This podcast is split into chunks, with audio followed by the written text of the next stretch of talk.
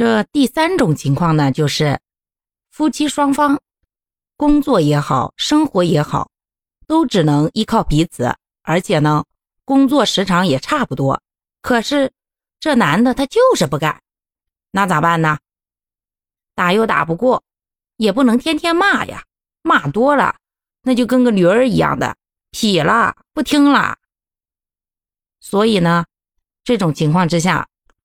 咱也改变不了他呀，毕竟骂那么久了，他改了多少呀？换个角度想一想，他不是不想干吗？可以啊，你今儿不烧饭，那我烧我自己的。我今儿心情好，姑奶奶烧个啥你就吃个啥。我今儿心情不好，我就烧我一个人的，你爱吃啥你自己去吃啥，没得吃关我啥事儿啊？你又不是自己。不认识饭店在哪儿，又不是家里的柴米油盐你不认识。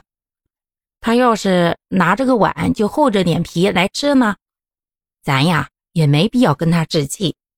他要吃就让他吃呗。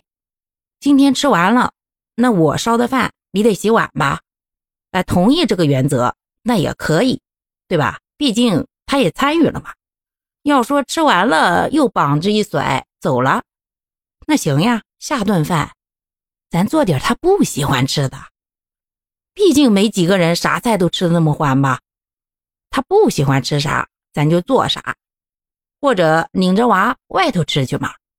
这年头有钱还怕找不到地儿吃饭吗？